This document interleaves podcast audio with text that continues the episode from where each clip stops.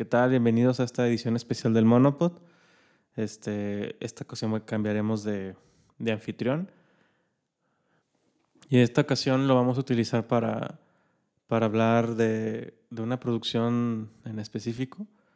Una producción que se hizo hace, pues para esta fecha ya fueron cuatro años o un poquito más de que se realizó esa producción. Es de la, la, hablo del disco de Para Beneficio de Todos los Seres, que produjo Francisco Penilla, uno de los integrantes y creativos de, Monomito. Y pues sin dar más antelación, pues voy a dar la bienvenida ahora sí que al, autor, creador y pues ahora sí que invitado de, de este Monopod. ¿Qué tal? ¿Cómo están? Amigos, escuchas. Pues así es, hoy, bueno, estamos en junio del 2020 y más o menos estamos como, como decía Jorge, a cuatro años aproximadamente de que se lanzó este disco. Se, lanzó realmente el primero de octubre del 2016, pero la chamba previa pues fue muchísimo más este pues larga y extenuante, ¿no? Y lo aprovechamos esto, como decía Jorge, para pues conmemorar la, reproducción de este concierto que se grabó en vivo gracias a la dirección de Saúl Hernández y su equipo. Y bueno, pues sean bienvenidos para escuchar algunos detalles y curiosidades que ya se habían comentado en, en un pequeño documental este, pero pues ahora yo creo que está bueno revisitarlo cuatro años después ya un poquito más maduros y, después de varias hazañas que se, han, que, se han visto alrededor del disco. Muy bien, perfecto. Este, bueno, surgen muchas dudas, pero me imagino que son como dudas muy comunes. Este, de, ¿Desde dónde surge este proyecto? O sea, surgió o sea, se, se, terminó de publicar en 2016, pero ¿cuántos años llevó trabajándose? ¿O, o desde, desde, dónde, desde dónde surge pues, el, el, lo, que lo que construye este proyecto? Mira, pues muchas piezas ya tenían varios añitos de haberse compuesto. Yo creo que la mitad del disco ya se, estaba, ya se había hecho. Y pues ya me estaba acercando a, a una edad como, pues como heroica. no sé si sea bien la idea. Ok. una edad heroica me refiero a, pues ya no estaba, ya no era chiquito, ya no estaba tan inmaduro, por así decirlo, pero... ¿Cuántos años tenías en aquel entonces? Cuando lo planeé hacer. Ajá, en, el momento que dijiste, ya, esto va a salir. Yo tenía como unos 25 años más o menos, Entonces, yo ya tenía el gusanito de sacar un disco desde hace varios años atrás, nomás que nunca lo había puesto como muy en claro. Entonces me, me puse a hacer el proyecto cuánto costaba, cuánto, eh, los recursos que necesitaba y además lo quería hacer con mucha calidad, lo quería hacer pues lo más grande posible, ¿no? Entonces pues de ahí surge. Y sobre todo cuando fui a la Ciudad de México a escuchar al Dalai Lama en el 2013, imagínate. Ya tenía un rato yo había escuchado a un flautista que había venido de, visita, que venía con el séquito del Dalai Lama, Nahuatl Quechok, gran flautista, dije, wow, qué, qué feeling tiene este hombre, ¿no? Y, y, la técnica contemplativa en la flauta me pareció impresionante y además de, este, pues que lo conocí un día, fue como un vínculo ahí interesante porque pues yo iba pues acompañando a mi grupo y pues ellos tenían como ciertas responsabilidades de, pues, tomar fotografías y de prensa para, para su santidad. Y pues me encontré a Nahuatl Quechua en el lobby de, del, Hotel Marquís, mm. donde se hospedaba eh, su santidad el Dalai Lama. Y me tomé una foto con él y dije, wow, pues qué impresionante, ¿no? Este, y se nota pues la, la, energía de ese hombre, ¿no? Entonces en ese momento yo, yo, dije, ¿sabes qué? Yo tengo que, que, hacer este disco, ¿no? Y eso detonó que en 2014 pues yo empezara a compilar mucha música que ya tenía hecha, la sonata número uno, tenía Día de la Bestia, ya estaba más o menos compuesta, pero sin batería. Em, ya había compuesto la, pieza 4, que era Ni tan salado ni tan dulce, y también la 3, la del regreso a la tierra del corazón. Entonces, pues dije, pues ya tengo, yo tengo un disco, ¿no? Ya nomás era cuestión como de, de volver a compilar eso y hacer el ensamble. Y en aquellos momentos, pues yo tenía un, grupo, pues de, pues de ensamble propiamente, Trocmopo, ¿no? Entonces, pues yo era, eran los únicos músicos que tenía contacto más directo, ¿no? En aquellos años yo no tenía como mucha este, pues, que sería como contacto con, con, varios músicos de la ciudad, hasta después que, eh, que, lo hice. Y pues de ahí surgió, ¿no? del contacto con, con, la música de Nahuatl Quechua. Vale. Entonces, o sea, fue desde el 2013 que se que se empezó a materializar este proyecto y en el 2016 se publicó. Ajá, exactamente. Entonces, el 2014 yo, yo dije, pues yo lo, voy a hacer, ¿no? Y, y, de hecho me puse a, componer eh, de las obras nuevas, nuevas para ese disco, pues fue la sonata número 2, la que es el viaje del héroe, ¿no? Sobre el mar, que pues para mí fue una proeza componerla. Es prácticamente una obra de media hora. Este, y, pues sí, es, es, como todo este rollo de, del crecimiento también interno, ¿no? Porque fue un momento en que pues yo sentía que dejaba de ser un, pues un mocoso, ¿no? Un adolescente, un poquito tardío, a los 24, 25 años, y, y otras piezas que ahorita les comento, ¿no? Entonces este, me puse en el 2014 a pues a saber cuánto costaba un disco, a preguntar costos.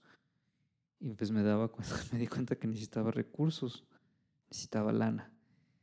Entonces un día me habla mi jefa, mi mamá, y me dice, oye, vi algo interesante en la televisión y, es un rollo como de, fondos de, proyectos culturales, el, del, del SECA, del Consejo Estatal de la Cultura y de las Artes, y me puse a investigar bien qué era y dije, bueno, pues esta es, una gran oportunidad, ¿no? Que, que se presenta, ¿no? Para financiar el, el, disco. Y durante un año, este, 2014, pues me puse a hacer un proyecto. Había tenido pruebas y errores, me había ayudado una amiga en aquellos años que era, pues como gestora cultural, este, para ver cómo se hacían proyectos de esa índole. Este, y me, me, había ayudado, sin embargo, pues yo me puse a estudiar por mi cuenta cómo se hacía un proyecto. Y fue en el 2015 que me puse a pues, hacer mi proyecto hasta que se ganó en octubre de 2015, ¿no? Y me, me dieron la lana y además tuve que hacer otro fondeo mixto con otros amigos y otros empresarios para venderles el proyecto y convencerles que esto iba a ser bueno, ¿no? Que iba a estar interesante. O sea, entonces, o sea, de, del momento en que se empezó a hacer las cosas, o sea, ¿qué sabías desde antes y qué aprendiste a partir de, de ese momento? De, además de lo que me comentaste de que una amiga tuya te, te apoyó en cómo se hacían esos proyectos, no sé si aprendiste algo de no sé, de por los patrocinadores, me parece como que escuché algo parecido. Bueno, fue, fue algo interesante porque fue mi primer proyecto de emprendimiento y, y me di cuenta que necesitaba dejar de ser, pues, no sé cómo decirlo, bohemio. no. Eh, elabora un poquito al respecto. pues una persona que no estaba muy interesada en generar recursos, digámoslo de esa manera. Lo que pasa es que estos proyectos necesitan recursos, ¿no? Y, proyección. No, no, no, nada más recursos financieros. No, necesitamos una, una estrategia empresarial. porque es una empresa, es un emprendimiento, es un viaje. Y tiene una motivación fuerte, ¿no? O sea, entonces esa motivación la necesitaba poner en, la, en, la, en, pues en limpio, en una mesa, y poder venderla. A eso me refiero, o sea, no solamente es tocar y, que suene bonito y, estar relegado a, de repente este, conciertos muy, este, como muy esporádicos, ¿no? Realmente necesitaba generar una, una maquinaria. Entonces, ese, ese proyecto fue la primera vez que, que yo me puse a, a trabajar en serio sobre lo que era hacer pues un presupuesto, eh, juntar los recursos necesarios, hacer una investigación cabal de lo, desde la bibliografía del, proyecto, que, era realmente el proyecto del, viaje del héroe, y el bajo eléctrico, este, convencer que era pues es un instrumento que sí es de índole electroacústico contemporáneo, pero que se puede hacer música de concierto e historias profundas, como lo hacían los creadores este, del siglo XIX. ¿no? Y, y, de hecho conocí a los jueces de, aquella convocatoria, eran pues directores de, de orquesta, el señor Cravioto, este, en aquellos años creo que estaba otro maestro de contrapunto clásico y barroco, no me acuerdo su nombre en este momento, pero estaba ahí y a Feroz Saras, ¿no? que también fue parte de, los jueces. Y, pues bueno, pues quedamos 3 de 50, estuvo como interesante la, la contienda, algo así, realmente no me acuerdo muy bien de los detalles. Entonces, pues fue como una, una muy buena patada de inicio porque, porque además, pues como es fondeo público, pues tenía la responsabilidad de utilizar bien los recursos, ¿no? y de dejarle tener miedo a la energía del dinero para generar cosas de calidad. Eso también me, me probó también como, como adulto, ¿no? Que antes decía, ay, pues, ¿qué hago con tanto dinero, no? ¿Qué hago? Entonces, pues fue también un momento de, de, madurez y responsabilidad, ¿no? Ok, ok. Este, de hecho, me surgen varias preguntas, pero hay una en, muy en particular, muy en específico. Este, ¿Cuál era el contexto en el que estabas envuelto o el que percibías que estabas envuelto, ya sea en sociedad o global, para los momentos en los que se empezó a, a, desde, desde concebir la idea de las piezas hasta que se publicó este proyecto y sus consecuencias? Más o menos si hay alguna generalidad o hubo una evolución en el contexto que te haya ayudado. ¿Mi contexto de vida o social? Desde pues, ambos, pero me importa más el que es el social que llegaste a vivir y percibir. Bueno, en aquellos años mm, estaba como en una, una disyuntiva interesante sobre lo que me quería dedicar en, un sentido profesional. Yo estudié comunicación, pero también estudié música después de la universidad y me había dedicado mucho tiempo a proyectos que no eran netamente musicales, ¿no? que eran pues de fotografía, sociales, editoriales, ¿no?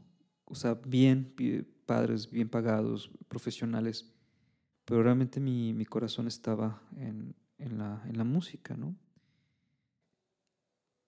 Y en el contexto en el que estaba viviendo en aquellos años, viéndolo netamente, pues era uno donde yo estaba viviendo y observando como una especie de, estado de confort, por así decirlo, donde si yo no me movía para generar movimiento a mi alrededor, estaba hablando de un sentido pues social, eh, de colegas, de, de pues el, sentido de, mucha, pues como, ¿cómo decirlo? Como autodestrucción que yo veía en el contexto de muchas personas. Si no me movía esa, esa motivación, dije, pues venga, pues yo lo voy a hacer, porque creo que esto puede mover el cuerpo, las neuronas o, la energía sutil que, que a mí mismo me está moviendo. ¿no? Utilizarlo como un espejo mitológico, por, así decirlo, para que la gente también pueda, pueda moverse. Digo, a lo mejor una inspiración muy idealista, ¿no? Como muy pura, por así decirlo. Qué bueno que al final, bueno, la gente hará de su vida lo que quiera, ¿no? Y, bueno, yo tenía que tomar ciertas decisiones. Tengo, tengo, que decirlo también de manera personal, porque a nivel contextual, pues em, el país pues todavía estaba en el sexenio pasado, como que la economía estaba fluyendo, este, el ambiente cultural pues de alguna forma estaba pues ya sabes, tranquilo, en movimiento, em, con sus que políticos pues más o menos pues en pugna, ¿no? Pero pues no era como algo tan, gran conflictivo como esto ahora que estamos viviendo, ¿no? Que creo que ahora este proyecto, por la naturaleza de las cosas que están pasando en el mundo, creo que es más valioso todavía, ¿no? Y valioso compartirlo y, generar movimiento todavía de él, este, y sobre todo antes de, pues de compartir los siguientes proyectos que, que, se vienen este año y el que vienen.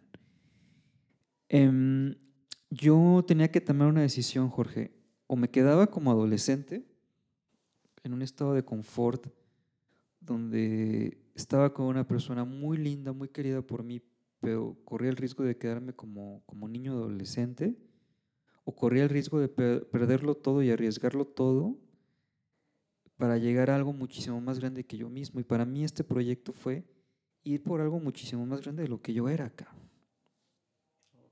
¿Sí? Y, y me lo tomé muy en serio, o sea, no solamente desde la base mitológica, sino también desde la base, pues, personal, orgánica, ¿no? O sea, porque, verga, pues no me puedo morir sin poder... Sin, poder hacer esto. Sin poder hacer esto y, y compartirlo. Y, y, muchos amigos, colegas a mi alrededor, pues estaban estancándose, ¿no? O sea, era el momento de tomar decisiones, eran yo tenía 26, 27 años, más o menos, y fue la, la, época donde yo también me fui a, vivir solo. Fue la época que dejé la, casa de, pues de, mis padres y me fui también a, pues a la aventura, ¿no? Por así decirlo, y a moverme acá. Entonces fue como un momento como de, de, de irse a, a estremecer de alguna forma. Ah, ok, ok. Pero decías que el, proyecto es aún más valioso hoy en día, a junio de 2020, a la fecha exacta en la que estamos grabando este, este podcast. Me gusta poner fechas, aunque esto se publica a veces después. Estamos al 2 de junio del 2020 y ya sobre eso los, los radioescuchas o los escuchas construirán todo ese, ese contexto. O sea, me encanta, me encanta hacer esa invitación, ese exhorto a qué pasó en esa fecha y qué pasaba en esas fechas para atrás y para adelante, ¿no? Pero como que el, el punto presente, ¿no? Se anticipa entonces a, a, a, las circunstancias actuales del momento en el que este, este, esto se está produciendo ¿O, o, cómo, o cómo concibes eso de que, del proyecto que es más vigente hoy en día? Bueno, es una pregunta interesante porque cuando hablo de que sigue vigente es porque considero que hay una historia mitológica dentro de, todo ese pues, ese proyecto, ¿no? Te lo comento, es, digo, ya un poquito más maduro con los años, digo, han sido años de mucho aprendizaje y, de muchas experiencias. El, ese disco conllevó que a mí me recordara que podía ser una persona valiente, ¿no? Y con autoestima. Y, por autoestima lo estoy diciendo en serio. Creo que México y gran parte del mundo pues tiene un sinsentido global, no sabe qué hacer, no sabe para qué existe, no tiene un sentido, por así decirlo, espiritual, por, por espiritual trascendente. Y yo cuando hice este disco, realmente lo hice como una especie de, pues, como de testamento prematuro, por así decirlo. Suena dramático, pero diciéndole, pues, ¿sabes qué? Pues la vida sí es valiosa y podemos generar grandes cosas con ella. Y pues sí, valiente, porque pues, yo era un chavo muy, muy miedoso, pero muy miedoso, no tienes idea. Pena para todo, em, hablar en público, decir cosas que eran valiosas. Y pues tuve que aprender, También, previamente a eso, em, yo di clases mucho tiempo en una universidad y gracias a eso también me ayudó mucho a fluir en público. ¿no? a compartirlo, a, soltar la voz. Sí, ayuda mucho estar dando clases. Abrir el, el, chakra de, la, de la comunicación. Entonces, este, ya, bueno, un poquito más específicamente en la parte de, de, por qué sigue vigente, bueno, porque es mito, ¿no? Y invito a la gente a darle una oreja con calma a las piezas. Sobre todo creo que la, la, que se hizo para esa ocasión, que fue la sonata número 2, para entender la historia que se está ahí gestando, ¿no? En, la imaginación de alguna forma, porque eso es la chamba del héroe, ¿no? La chamba de, convertirse de un, de un, niño en adulto o bien de una persona que se creía temporalmente disfuncional a una, pues, funcional, por así decirlo, ¿no? Funcional en el sentido de que se, sienta con valía y, con dignidad interna. Y la segunda parte del disco, digo, se tuvieron que hacer dos discos porque nos quedó muy largo, eso no lo tenía planeado. Se fue muy, muy lejos. O sea, es un disco doble. Es un disco doble y incrementaron los costos, cañón. Pero bueno, de alguna forma salieron los, los gastos. Claro que yo invertí parte de mi dinero en, eso, que después se recuperó. Porque bueno, además pues no tenía mucho varo, ¿no? Cabe decir eso que fue un, un tema de saberse administrar con lo más mínimo, Y bueno, pues lo bueno es que la gente creyó en el proyecto, hubo sistemas de inversión interesantes, muchas muy altruistas pero también fueron rollos de que el, producto se, vio como muy, muy valioso, ¿no? Entonces, mucho del dinero que se invirtió previamente en la parte de, pues, de, la producción, pues se recuperó y, bueno, pues quedamos tablas en ese momento, pero, pues bueno, pues fue bueno. Y además cabe decir algo importante, subió el dólar. Ah, y nos cotizaban en dólares.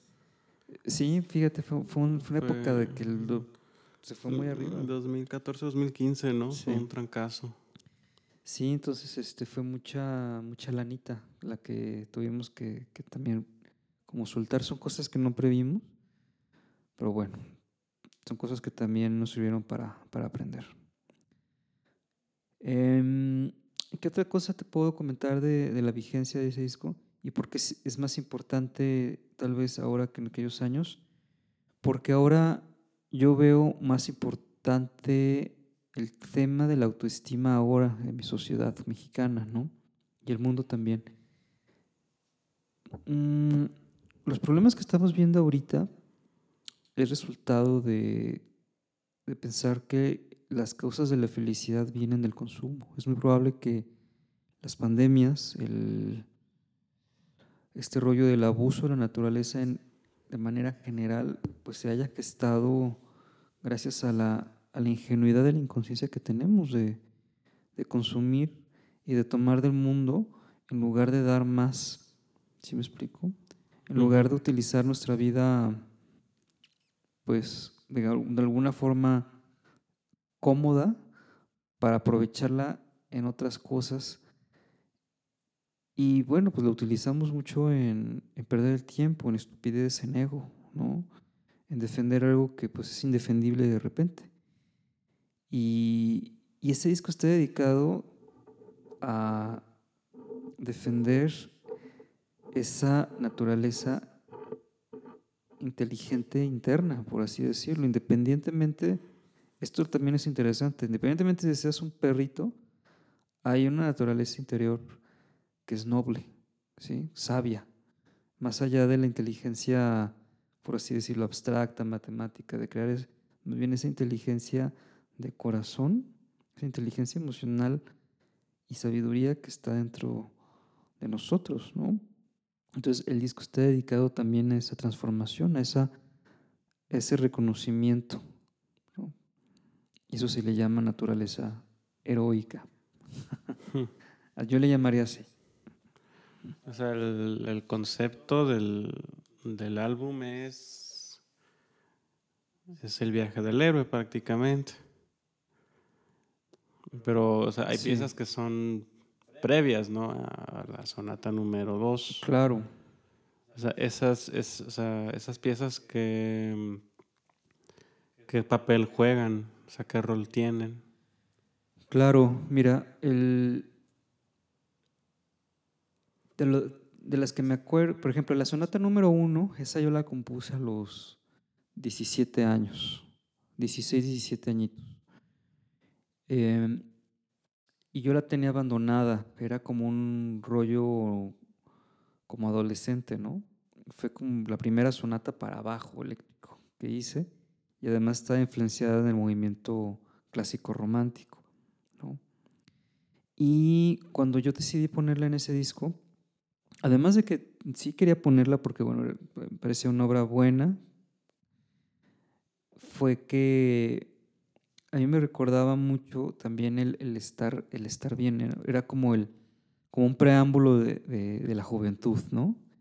Y después se salta la sonata número dos, que es la, sonata, pues, que cambia radicalmente el panorama, ¿no? De, estar como, pues, muy suelto y, tranquilo a, a, decir, a ver, realmente, ¿qué es mi vida, ¿no? Y estaba el Día de la Bestia, esa originalmente era una, una bagatela que después al, recomponerla y arreglarla me di cuenta que era mm, como una alegoría a, un tema de la migración humana, porque esa la, arreglé para batería, me, me, ayudó Fabiola Magaña, y bueno, pues también hay como un rollo como de, del cambio y la aventura, ¿no? En, el sentido de que es una, una pieza dedicada a la, migración. Hay una, hay un, literalmente hay este, una especie de onomatopeya musical con las escopetillas que recrean un, ferrocarril, por ejemplo, ¿no? Aunque es vieja, se recrea con este motivo heroico, ¿no?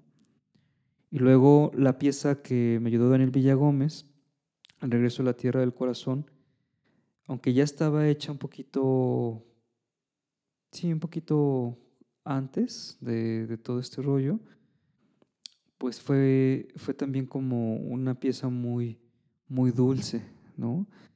Que ya, yo, yo había planteado que iba a ser este, parte, una bagatela de esa, de esa misma colección que había hecho años atrás y que era recordar pues que, pues, que había que regresar a, tocar las emociones. Entonces, de alguna forma ya estaba fraguando el, tema del disco sin tenerlo muy claro al final. o, en, su finalidad, ¿no? De hecho, el nombre del disco tuvo un nombre previo que se llamó, o yo lo quería llamar El Espíritu del Despertar. Pero al final me dijeron que, no. Que no, ¿Por qué? Bueno, yo estaba muy movido por el tema del Dalai Lama, lo que te había comentado hace ratito. Entonces, cuando, cuando vino uno de mis, maestros, Marco Antonio Cara, pues yo tenía mucha, mucha ilusión de, compartirlo como una motivación de, hacerlo también en memoria de, los héroes que para mí eran pues otras figuras heroicas que me cambiaron radicalmente la vida, ¿no? Estos em, pues maestros budistas em, pues héroes, ¿no? Eran realmente gente que iba al interior y, y se dedicaba a enseñar lo que habían descubierto de sí mismos. Entonces, yo cuando le dije a, mi maestro sobre el, título del, del, disco, me dijo, ¿sabes qué? Mejor llámalo para beneficio de todos los seres, ¿no? Y, y me di cuenta de que era una, pues que era como un rollo como de tarea, porque yo me estaba convirtiendo en un adulto. ¿no? Y efectivamente fue cuando caché que, claro, esto es para beneficio de todos los seres. Este disco tiene esta motivación, tiene, tiene este. Tiene que tener también este, este rol de que el héroe no solamente lo hace para su transformación personal, regresa a la tierra que, que, lo vio nacer, que lo vio crecer, para pues, compartir lo que él descubrió. ¿Y para qué? Para beneficio de, de esos seres, de, esa, de, esa, ese mundo previo. El, otra pieza que estaba ahí a previa fue la de Ni tan salón ni tan dulce, que después se adaptó con, con la voz de Nicté Macías para hacer como una especie de, pues de, pues cantata, ¿no? Pues sí, es más o menos. ¿Sí? Es una estructura, más, parece. Más o menos.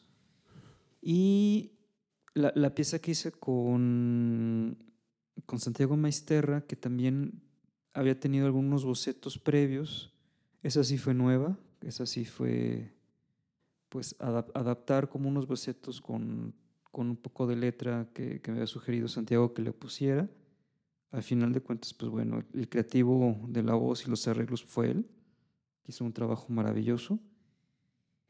La que hice con, con Mauricio Estrada, pues esa ya la había, yo ya la había creado tiempo atrás, pero yo tenía muy claro que era, que era una pieza del estilo del romanticismo, ¿no? Y hablar del héroe romántico y el héroe que, que rescata las emociones antes de la mera intelectualidad, que era como el el tema de, la gente, los románticos de aquellos años, ¿no? Porque el positivismo, que ahorita en este momento sigue todavía vigente, es algo importante también comentártelo, Jorge. Este disco es una, un rescate del romanticismo, es un rescate del corazón, de los sentimientos, frente al positivismo y el materialismo que está viviendo en el siglo XVIII y XIX. Y que ahora tenemos en el siglo XXI esas mismas condiciones, en el posmodernismo, ¿no? Pero todavía más complicadas porque estamos viviendo en épocas donde ni siquiera hay iniciaciones a la adultez, ¿no? Entonces, los románticos, eh, pues era su revolución interior, ¿no? A través del arte, a través de la exaltación de las emociones, volver a, la naturaleza del espíritu, ¿no? Por eso también alababan a la naturaleza, este, pues en aquellos años, ¿no? Igual para un poquito retomar o entender un poquito más los conceptos, este, hoy en día más o menos he visto, digo yo, pues, para los que no me han conocido, pues ya Pancho mencionó mi nombre, soy Jorge, soy Jorge Pinilla, soy productor. Este, y en parte de lo que me han desenvuelto, pues es en parte en lo de las ventas, ¿no? El mundo de las ventas y, puede confundirse en algunas personas lo que es la actitud optimista que es ver de manera pues bien las cosas, a, ver las cosas de manera positiva. O sea, el positivismo ese, realmente no, no es como se entienden, como hoy en día el positivismo según tengo entendido, es una corriente filosófica, Sí. de, o sea, casi casi una forma de pensar, en la cual creo que a grandes rasgos lo que se mide es lo que existe Exacto. y ya. sí. O sea, si se puede medir, existe, si no, no. O sea, este, puedes medir el dinero, pero no puedes medir, por ejemplo, la felicidad o el dolor, ¿no? Exacto. Y de hecho el, el positivismo viene todavía del empirismo, que efectivamente era como la, lo, lo que existe es lo que se puede medir, o sea, meramente el, el ma- el materialismo. Ujú. ¿sí? Y, y de ahí este, el positivismo se desprendió después en, en- en varios sistemas de, de control social del siglo XX. Unos, este, algunos eran de naturaleza socialista, por ejemplo, lo que decía Teo- Teo- Teodoro Adorno, que este crítico cultural, intelectual, que, que no le tocó ver la televisión, de hecho. O sea, es el pelón que se parece al tío Cosa. Creo que sí. No me acuerdo mucho de su imagen, pero me acuerdo mucho de su filosofía. Lo estuvimos estudiando en la universidad y después yo lo retomé para, para revisar qué, qué, qué decía él, ¿no? Y él decía que él- había como un que, que había un mecanismo de control social y que la cultura popular era como una trampa y luego que los intelectuales eran los que eran los salvadores de la cultura. Bueno, así muy general, ¿eh? Per-. Perdónenme si hay, algún experto. Sí, sí, sí. este, igual para los que quieran saber o quisieran elaborar más de estos temas, pues búsquenos en Instagram como Monomito o, o directamente con, con Pancho y esto- estos temas los podemos elaborar hasta, újule, hasta el cansancio. ¿no? Claro, yo di clases de eso, por eso me lo tengo más o menos fresco. Ah, ok. O sea, pues no, pues la vocación. Entonces, retomando un poquito. Entonces, eh, la, pues cerramos con lo de, lo de Adorno, entonces. Bueno, eh, luego se fue ya al tema del estructuralismo, que era como el rollo de tener como reglas muy consolidadas y estructuras sociales conservadoras muy establecidas, que esos eran en, la época del modernismo y también de la posguerra, ¿no? de la Segunda Guerra Mundial.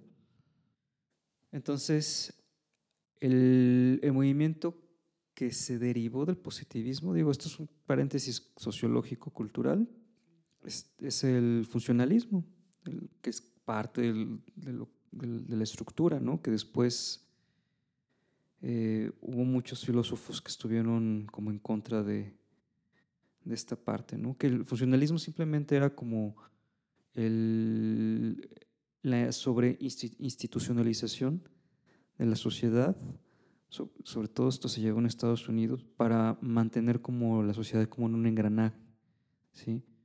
Y, y bueno, pues eso era muy pesado, porque eso conllevaba tener políticas y, y reglas muy, muy rígidas y pues era muy, era muy complicado pues, mantener eso a flote, cabrón, ¿no? O sea, me, me da la impresión de que es un sistema muy rígido, pero este tiene el, tiene que ver con más, más con, con un ideal o una orientación filosófica ah, en lugar hacia lo que son los seres humanos. Es como, porque ya hablar de engranes, habla como de mecánica, habla como de, de ese tipo de, pues ahora sí de, de pensar que las cosas funcionan con códigos y hacks y...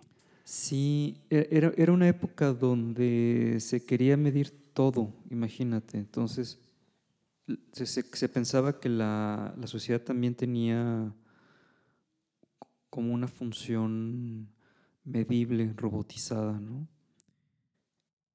Sociología, imagínate. Y, y- y de alguna forma cuando, creo yo que cuando la gente está, digo, organizada y hay convenciones, pues bueno, funciona en ciertos, en ciertos niveles, pues es comunicación, al final de cuentas somos seres gregarios. Pero al momento que pierdes tu individualidad para servir a la máquina, ahí es donde ve- vemos peligro, cabrón, ¿no? Es más o menos la metáfora de, de Anakin cuando se convierte en Darth en Vader. Darth Vader, claro, ¿no? Y su hijo, metafóricamente, pues lo, Lo redime. lo redime de la máquina, de la maquinaria, de la estructura. ¿sí? Ok.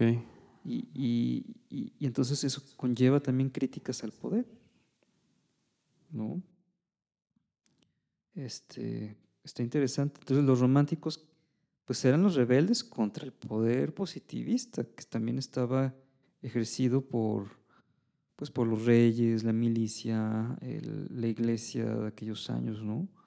Todos los temas que se comentan en el Conde de Montecristo, por cierto. O sea, esa época ya era, ya estaba la revolución industrial o, o es, o es justo cuando está Es empezando. Es justo eh, del romanticismo. El, el romanticismo es, es un poquito previo al, a la revolución industrial. Sí, estamos hablando de que el romanticismo floreció a principios del siglo XIX y bueno, la época romántica en, en el arte, pues que habrá estado casi todo el siglo XIX. Todavía había post. Romanticismo, ¿no? ¿no? O sea, más o menos se, se dice, ¿no? Que empieza como en alrededor de 1800 1800, mil- y acaba como en 1910, 15. Sí, Bueno, es que depende en muchos lados, ¿no? Este, claro. Todavía hay expresiones romanticistas en el siglo XX con Samuel Barber Claro, y pues hay composiciones hasta del cine, de los primer cine mm, de terror que utilizaban mucho la, la onda de la música del orquestal romántica. y- claro. Y, y además creo que siguen siendo muy valiosas, o sea, siguen siendo cánones de, de- de trabajo muy importantes, cabrón, ¿no? Sobre todo para cuestiones narrativas, creo yo. Ok. Y, y- y de hecho algunos libros comentan que la, la- la forma de, de salvarse del, del posmodernismo es a través del romanticismo. ¿no? Órale. De hecho, Mi- Michel Foucault, eh, este soci- sociólogo francés que tiene varios este, estudios sobre, sobre el control, el poder de las palabras, el rollo de la estructura del lenguaje, muy interesante su obra, pues eh, yo digo, es una licencia personal, es un romántico, pues porque criticaba el poder como tal. Está interesante. O sea, hay una actitud este, de la rebeldía que, que, se, que viene como imbuida en ese espíritu. Claro, una, una rebeldía crítica, ¿no? Eh, constructiva, Mm. además. Sí, sí. Entonces, retomando un poco el, el proyecto de para beneficio de todos los seres, además de, mm, de pues, todo el proceso, es como una forma de contestación hacia las, ahora sí como las circunstancias este, neopositivistas que se estaban viviendo en ese momento. Sí, sí, sí, sí. Es que imagínate, si en aquellos años estaba fuerte y la cantidad de obras y de, emprendimientos culturales que se hacían en contestación de eso tuvo que estar, tuvo que ser muy fuerte. Digo, ahorita no, no me lo imagino, pues. Resulta, resulta hasta curioso. Bueno, yo, yo llegué a trabajar un rato en el laboratorio de arte y variedades y llegué a ver varias exposiciones. Pero resulta curioso que la, o sea, un- una obra que tiene como objetivo la, ser contestataria o por lo menos ser como un contrapeso creativo, artístico, haya de alguna manera sido financiado por lo menos parcialmente a través de lo que es el sistema, ¿no? A través de un sistema cultural. O sea, eso habla mucho de, de los valores que están dentro de, de algunos sectores. O sea, que sí hay, o hay gente que le importan estos proyectos, pero no es como que se, apunte a que todos los proyectos sean de este tipo, pues. Que sean, todos buscan que sean propositivos y constructivos, pero mm, veo que muchos proyectos nada más se quedan como en el rescate del folclore o el desarrollo de alguna obra que supo hacer bien su tarea, supo llenar bien sus formatos y la obra en sí pues, no es muy, este, pues bueno, sí es sí tiene su mérito, pero no es como muy constructiva, pues como que no... no ¿Hablas de arte contemporáneo? Ajá, sí. ¿Arte objeto, arte de basura? ajá, le tiro, le tiro mucho así a, ese, a ese tipo de expresiones, ¿no? Que, que se van más hacia lo que es la, el, el, efecto de vender algo más que a los valores que contengan. De hecho, diste en el, en el, clavo, el rollo de la venta, ¿no? Que eso es muy común en el, en el arte contemporáneo. Hay toda una crítica, digo, el, a lo mejor el, ahorita no es este rollo de, crítica cultural. Digo, hablo solamente de lo que he escuchado ahorita, pero en otro momento podemos hacer un, un capítulo de esto. Efectivamente, creo que el, el, rollo de los valores a largo plazo constructivos y que generen bienestar genuino a largo plazo es, es mucho de lo que no se habla en ese tipo de obras, ¿no? Entonces, el tema aquí es que se sigue relegando estos temas en un rollo como de mito y religión y creo que lo importante aquí es retomarlo como parte de lo que ya está dentro de nosotros mismos. Yo veo mucha resistencia a la observación interna. Somos muy delicaditos, no, no le queremos entrar al, al observar el dolor y el trabajo personal. Y, es lo que yo, yo, yo observo en, varios gestores culturales jóvenes o, contemporáneos míos, un poquito más jóvenes, donde pues no hay como una gestión para la madurez, ¿no? donde efectivamente el valor de la venta, el prestigio, el protagonismo, el hedonismo, que, que bueno, lo ven como un fin en sí mismos, ¿no? Y entonces, pues, ¿qué pasa cuando se te acaba el, el chistecito? Pues vacío existencial, desilusión, o sea, seguimos cayendo en los mismos círculos viciosos y a nivel masivo, ¿no? Yo con este proyecto dije, no, cabrón, mi vida no va para allá, mi vida es, y la que quiero compartir también con, los otros, con los otros, perdón, es la de pues, pues, reforzarte a ver pues, realmente qué quieres de tu vida y no en el sentido de generar fama, prestigio y reconocimiento. Más bien, qué es lo que le vas a dar al mundo, ¿sí? Y la mente tiene que ser una, lo que le das al mundo, una mente bondadosa, clara. Y eso es mucho más sencillo que todo el que tenga que, que hemos estado buscando. Hmm.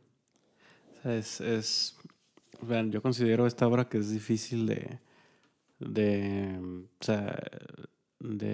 presentar a ciertas personas por la costumbre de, de la música que escuchan, ¿no? Por, de por sí la todo lo que es el todo lo que se le considera hasta el mainstream, el mainstream es el mainstream no nada más es el pop o lo que se considera pop, o sea, que puede ser desde, este, o sea, desde lo más popular que es ahorita en este momento, es parte del reggaetón, el trap, que tiene también cosas del hip hop, hasta el, mainstream también es el metal, el metal también es mainstream, el blues es mainstream.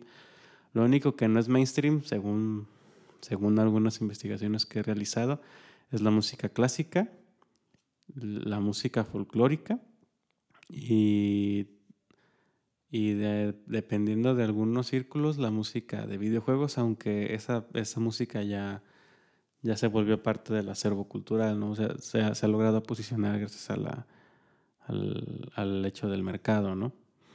Y, y, este, y, esta, y este tipo de productos culturales, o sea, esta este música, la música que, que, que lleva a contemplar hacia adentro, pues no es tan, o sea, si, alguien viene de escuchar este, pues tecno, tiene que pasar a través de un proceso de, de redescubrimiento de otros ritmos para, para llegar a, a, estas obras, ¿no? No, no, es que, no es como que alguien que escuche ciertas músicas no, no sea capaz de entenderlo por sí mismo, pero creo que hay ciertos como proyectos musicales que, a menos de que estés en presencia de los intérpretes o de los músicos, es como lo, sientes en carne viva, ¿no? Eso es como parte de lo que, que noto en este proyecto, ¿no? Que es, es un proyecto para verse en vivo.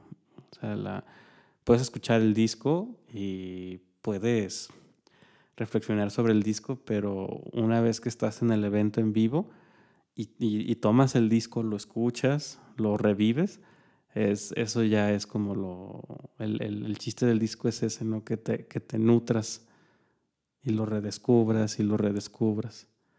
Es algo que, que, que, yo he notado en este proyecto, este, lo cual me lleva a una pregunta, ¿cuál, es, cuál, es, cuál era la, o sea, se entiende la motivación, pero cuál era la, la meta, o sea, del proyecto? ¿Era sacar el disco, sacar la presentación ¿Y, de ahí qué? Bueno, pues de ahí era como hacer como una especie de misión. no, misión evangélica no, evidentemente no. Pero sí fue un disco que cuando yo lo empecé a promover, de hecho su promoción paró por, porque tuvimos unos problemas ahí en el sentido de que queríamos hacer otro proyecto, pero bueno, pasaron algunas dificultades.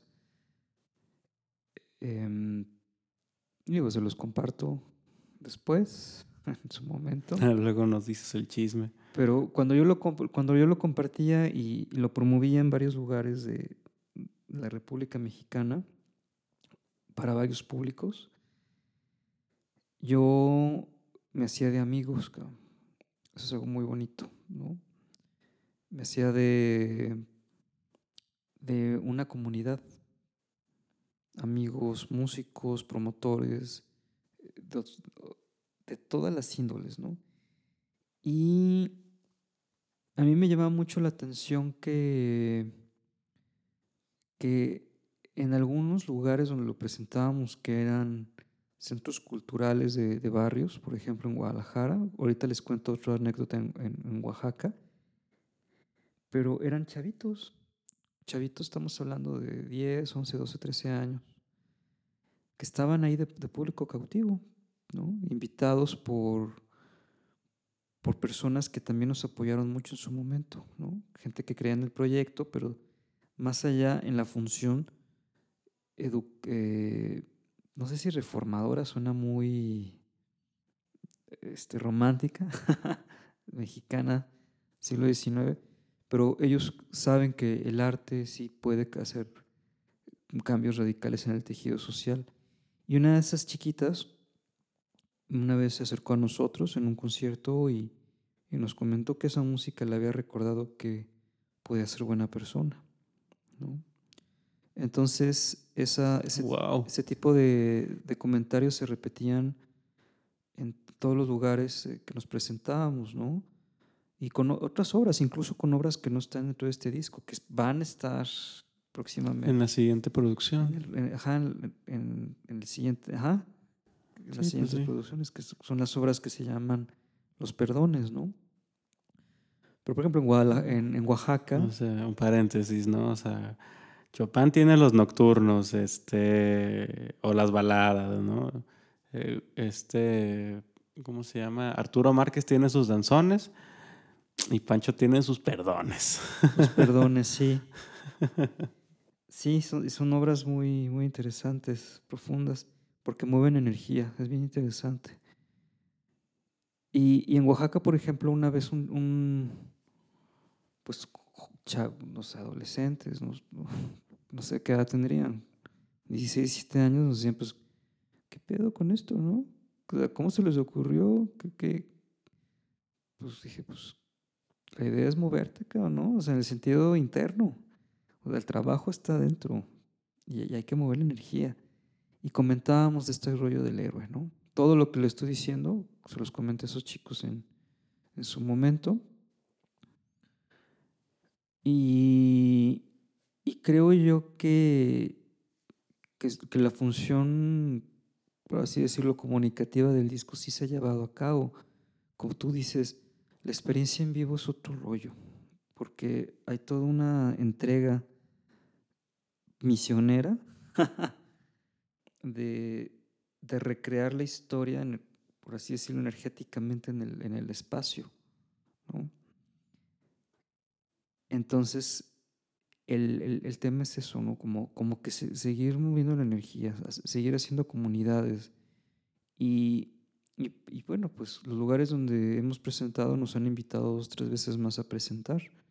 En el caso de Michoacán, en Pátzcuaro, en, en el caso de San Luis Potosí, en el caso de, eh, de algunos, este, pues yo no, yo no he ido todavía a la Ciudad de México, pero he participado de manera virtual y colaborativa y ha sido como impresionante, ¿no? Muy bonito. Eh, y, incluso en otros lados, güey, de, de, América, en Estados Unidos, gente este, amiga de Estados Unidos, pues les gusta el proyecto, lo consumen, lo, lo proclaman de alguna forma. En Europa también, amigos de España, amigos de Chile, eh, amigos alemanes. O sea, es, es, música que está rondando el mundo, ¿no? Amigos de la India también que están, este, pues en, su, en sus nichos compartiendo este propio material, ¿no? Entonces, sí, yo creo que parte de lo que estamos retomando en este podcast y, y ahora que estamos pues compartiendo otra vez medios digitales y haciendo comunidad digital para después vernos alegremente juntos, es la de poder terminar de, de completar la promoción de este disco y esta energía, ¿no? Y sobre todo el mensaje, el, el, el gran valor que tiene es recordar lo valioso de la vida humana. El, de nuevo, la naturaleza heroica que está dentro de nosotros. Ese es el objetivo tal cual de, de retomar este, esta producción en este podcast. De hecho, fue a sugerencia mía, pues ya saben. Muy bien. Yo como productor soy, tengo productor y ventas, imagínense, ¿no? Pues ahí, ahí hay un show, ¿no? Este, pues de momento es, este, en este primer episodio, pues abordamos, bueno, en este primer episodio especial, abordamos pues, generalidades, nos fuimos un poquito a, otros lados, a, los orígenes, a los, a, los, los orígenes que estaban hasta fuera de nuestro alcance.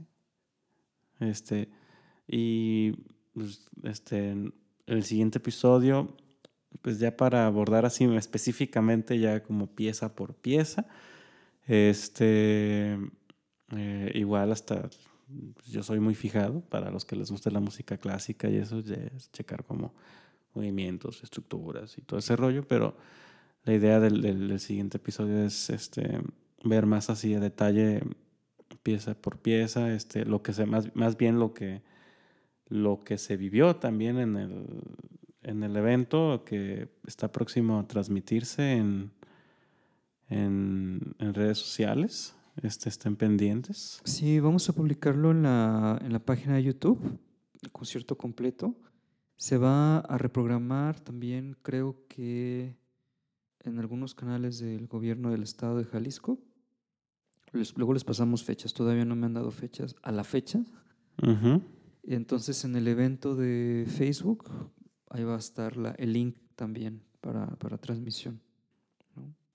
Perfecto, pues, pues estén pendientes. Eh, por el momento cerramos este episodio y me imagino que, no, pues nos podemos ir platicando por horas, pero pues sería como muy excesivo, ¿no? Para, para a veces los propósitos de, un podcast, ¿no?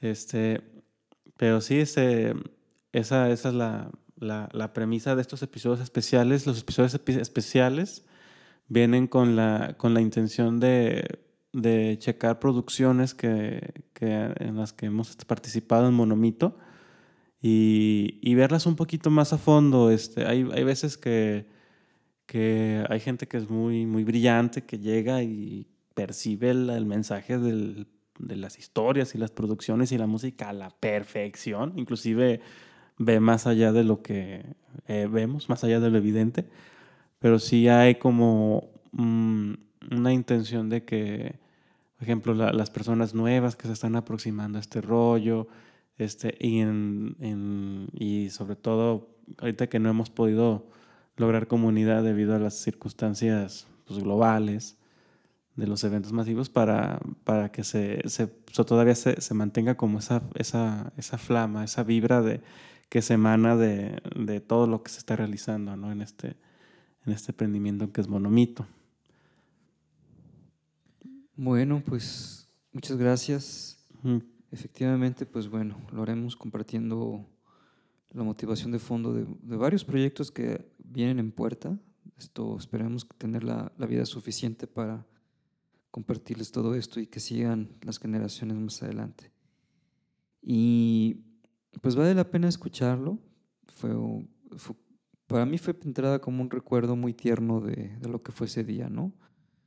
Eh, fueron casi 500 personas al evento ese día, gracias a pues, una gestión cañona de, de repartición de boletos y, y bueno, pero lo, lo, bonito fue que pues generamos comunidad, ¿no? En ese, en ese momento. Y además pues se juntaban muchas, muchas cosas ahí muy, muy, valiosas que, que, yo creo que sería muy bueno compartirlo para el siguiente episodio. Va, pieza por pieza, estructura por estructura, aunque sea chiquito, y pues nos vemos para la próxima muchísimas gracias y pues estamos en nuestras redes y estén pendientes para el siguiente episodio. Recuerden, monomito con doble T, arroba monomito con doble T, eh, Francisco Penilla, ahí me pueden revisar. Y recuerden, Jorge Penilla produciendo este, este podcast. Saludos, banda. Muchas gracias a todos. Nos vemos prontito. Chao.